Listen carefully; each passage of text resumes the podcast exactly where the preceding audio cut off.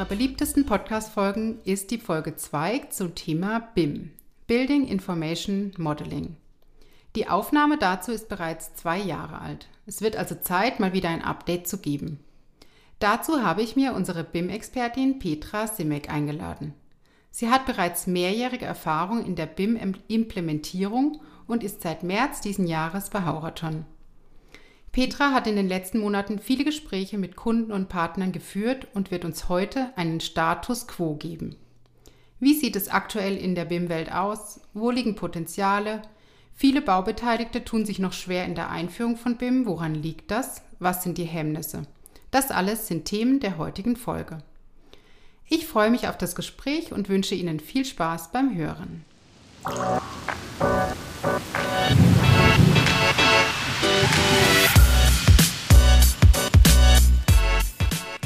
Petra. Hallo Nina. Schön, dass du da bist. Ich freue mich auch.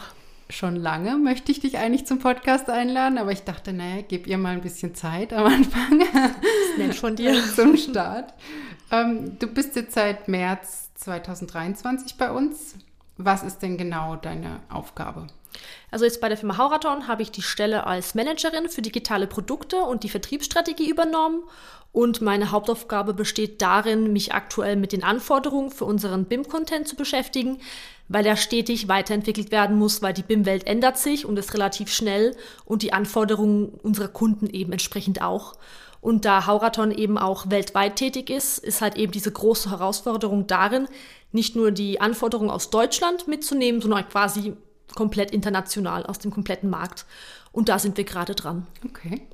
Und was hast du vor Hauraton dazu gemacht?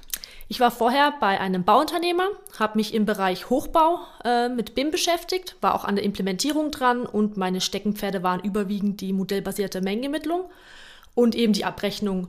Und ich kam quasi dazu über meinen äh, Werkstudentenjob und konnte schon während meiner Bachelorarbeit auch eben mich mit diesen 3D-Modellierungen auseinandersetzen und auch was für Anforderungen eben dahinter stecken, was brauche ich. Und es ist eben die Grundlage für alle BIM-Anwendungsfälle, die wir mhm. so finden. Und wie ich schon gesagt habe in der Einführung, du hast ja jetzt unheimlich viele Gespräche zu Beginn geführt mit Kunden, Partnern. Ähm, was ist so für dich die interessanteste Erkenntnis daraus? Also das Interessanteste war zu beobachten, wie das Thema BIM generell Fahrt aufnimmt, ne? wie schnell das auf einmal losgeht. Weil man hat ja eine lange Zeit immer so gehört, mh, hm, ob sich BIM durchsetzt, ob es nur ein Trend bleibt kommt da noch irgendwas oder wird es mal richtig Fahrt aufnehmen? Und man hört ja jetzt seit 2023 zum Beispiel alle Baumaßnahmen ähm, vom Bund. Da wird jetzt stufenweise BIM schon eingeführt. Da ist es Pflicht, wenn man das Projekt ähm, sich daran beteiligen möchte, muss man gewisse Voraussetzungen erfüllen und bis äh, 2027 sollte es sogar schon vollständig implementiert werden. Und da stellt sich nicht mal mehr die Frage, ob sich BIM durchsetzt, sondern wie schnell mhm. und in mhm. welchem Ausmaß. Und das Interessanteste für mich war zu sehen, ähm, die Partner und unsere Kunden waren so freundlich, einem tiefe Einblicke zu gewähren, wie sie arbeiten, wie sie diese ganzen komplexen Themen angehen, wie sie implementieren. Und äh, es ist genial zu sehen, wie alle ein Ziel verfolgen, aber doch so unterschiedlich. Mhm. Und diese wichtigste Erkenntnis für mich persönlich war, wie stark der Bedarf nach einem einheitlichen Standard eigentlich ist und dass man Vorschriften braucht.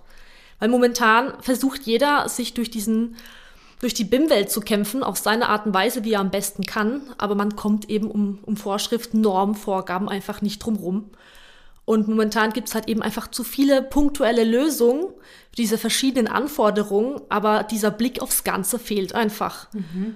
Und ähm, jetzt sind momentan auch schon sehr viele Arbeitsgruppen stark dran und arbeiten dran. Also ich bin gespannt, was da äh, mit der Zeit kommt.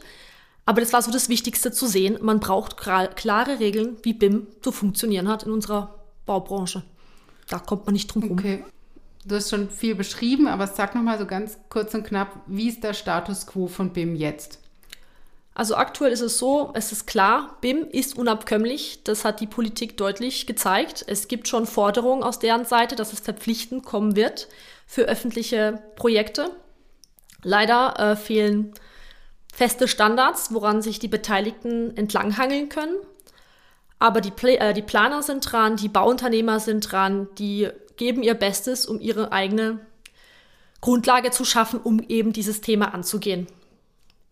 Und ich bin guter Dinge, dass sie das auch gut umgesetzt bekommen. Die Motivation ist auf jeden Fall da.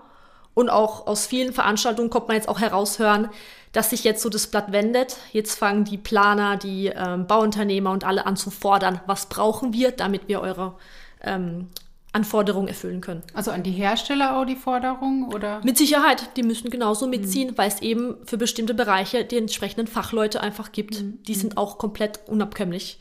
Genauso wie der Handel, die komplette Baubranche mhm. muss diesen Wandel vollziehen. Auch wenn momentan etwas Ablehnung noch da ist, eben vor diesem neuen. Ja. Jetzt nehmen wir mal ein, ein, Planungsbüro. Wo siehst du die größten Potenziale für, für ein Planungsbüro? Für ein Planungsbüro ist es sehr interessant, weil die von Anfang an dabei sind. Die bekommen einen ähm, Auftrag und die entwickeln die Idee von Anfang an mit. Und eben durch diese 3D-Modellierung sehen sie schon das, was sie eigentlich bauen wollen. Diese Ideen bekommen sozusagen Leben eingehaucht. Und durch diese Zusammenarbeit auch mit diesen verschiedenen ähm, anderen Fachplanern, wenn sie hingehen und ihre Fachmodelle übereinander legen, und auch transparent zusammenarbeiten. Dann können Sie schon frühzeitig ähm, Probleme und Fehler in der Planung aufdecken. Man kann Kollisionsprüfungen durchführen und schauen, haben wir da vielleicht etwas übersehen, wie könnte man es besser, gezielter, effizienter auch lösen. Und da beginnt das Ganze schon. Man kann einfach fehlerfreier und störungsfreier an diese ganze Planung der Gebäude herangehen oder generell hm. von unseren Bauten. Hm. Und da beginnt das Ganze schon. Da kann man Ressourcen einsparen, Geld einsparen, Zeit einsparen und eben einfach auch die Qualitätssicherung garantieren auch, weil man eben auf einem Nenner ist und alles frühzeitiger erkennen kann. Also Vorteile einfach im gesamten Prozess von der Planung richtig, ab bis richtig. Man darf nur nicht denken, das habe ich jetzt über die Jahre immer gehört, äh, durch BIM geht alles schneller und durch BIM geht alles leichter. Das ist falsch. Mhm. Ähm, die, die Potenziale und die Mehrwerte, die entstehen durch diese Optimierung der kleinen Schrauben im Gesamtprozess. Also man schraubt hier ein bisschen und verbessert, dann wieder hier, dann wieder auf der anderen Seite und dann gibt es ein großes Ganzes und man spart dann eben im, im Gesamtprozess ein. Und das ist eben so dieses Ziel. Deswegen braucht man BIM. Man muss gezielt, transparent zusammenarbeiten als Team. Mhm. Und wer ist dann das Team? Das beginnt vom Bauherrn bis Planer bis Bauunternehmer und eben mit der Person zusammen dann, die das Ganze auch später fortführt. Also eigentlich ist es der komplette Lebenszyklus, der von der BIM-Methodik ähm, abgedeckt werden soll. Also nicht punktuell, sondern immer dieses komplette Bild. Jetzt, du hast schon ein paar Hindernisse genannt, wie Wissen, ähm, ja, fehlende Standards. Was gibt es noch für Hemmnisse, die du jetzt speziell in den Gesprächen äh, erfahren hast? Also ich glaube, das größte Hemmnis liegt tatsächlich in der Akzeptanz des Neuen. Mhm. Oh, es kommt eine neue Methodik, die Branche wird digitalisiert, die Prozesse verändern sich, man muss jetzt weg von diesem altbekannten, was immer gut funktioniert hat. Und jetzt muss alles umstrukturiert werden. Die Betroffenen aus der Braubranche, die müssen sich jetzt anpassen. Und da geht es nicht nur darum, neue Skills zu erlernen, sondern auch einfach ein bisschen die Denkweise zu ändern. Und dann müssen sich eben auch die Normen, die ganzen Vorschriften ändern. Da wird es einen kompletten Wandel geben. Und ich glaube, da besteht dieses größte Hemmnis. Es kommt was Neues und ich muss jetzt. Mhm. Und, und da stößt man einfach etwas an, ja, auf Ablehnung. Aber aus Erfahrung kann man auch sagen, wenn die Beteiligten den Mehrwert erkennen, dann nehmen sie es auch sehr gut an und ähm, freuen sich über die Neuerung, mhm. weil es ihnen einfach auch das Leben erleichtert. Mhm. Auf Hinsicht, lange Jetzt, Hinsicht. Ich, ich denke auch, dass man äh, einfach diesen riesen Berg vor sich sieht. Ne? Der Prozesse müssen verändert werden, äh, Denkweisen, Arbeitsweisen, äh, Wissen muss aufgebaut werden. Also es ist einfach, glaube ich, auch ein riesen Berg, den man vor sich hat und den man vielleicht ein bisschen auch vor sich herschiebt. Ne? Du hast ja schon mal äh, BIM implementiert bei einer Bauunternehmung.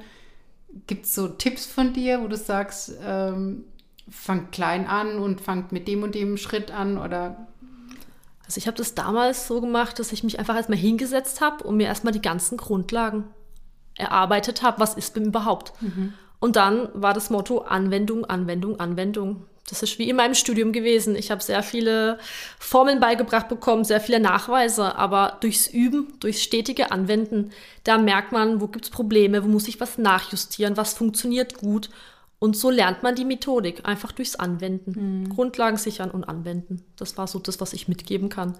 Und bloß nicht vor neuen Sachen scheuen, mhm. weil es einfach ein sehr spannendes Thema ist. Und wo lernt man jetzt am besten die Grundlagen? Auch da gibt es sehr viele ähm, Bücher, die ziemlich gut sind. Mhm. Genau, oder von Veranstaltungen, zum Beispiel von Building Smart oder auch durch Messebesuche. Man kommt doch einfach stark durch, durch, also in Kontakt mit Leuten, die schon damit arbeiten. Man kann sich dort austauschen. Es ist einfach irgendwo ein Teamwork, ein gemeinsames. Und natürlich von Strabag, von Zyblin, von den ganz großen Big Playern in der Baubranche. Das ist auch sehr viele Schriftstücke gibt's da, da kann man auch sehr viel nachlesen, weil sie eben die Praxis, das Erprobte auch darlegen, ihre Erfahrungen aufzeigen. Und das bringt ziemlich viel.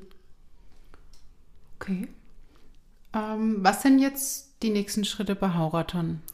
So, Hauraton beschäftigt sich aktuell damit, erstmal die Anforderungen zu sammeln von unseren Kunden und eben auch aus der, aus der politischen Sicht, was, was kommt denn da überhaupt auf uns zu, was wird überhaupt gefordert, um dafür ein Gefühl zu bekommen und dann eben das Ganze auch nochmal im Ausland sich anzugucken, weil man stellt erschreckenderweise fest, wie unterschiedlich die Länder momentan ticken, mhm. wie unterschiedlich weit sie sind und auch wie sich die teilweise die Grundlagen einfach unterscheiden. Also Italien im Vergleich zu Deutschland, die haben auch komplett andere Anforderungen, andere Benennung.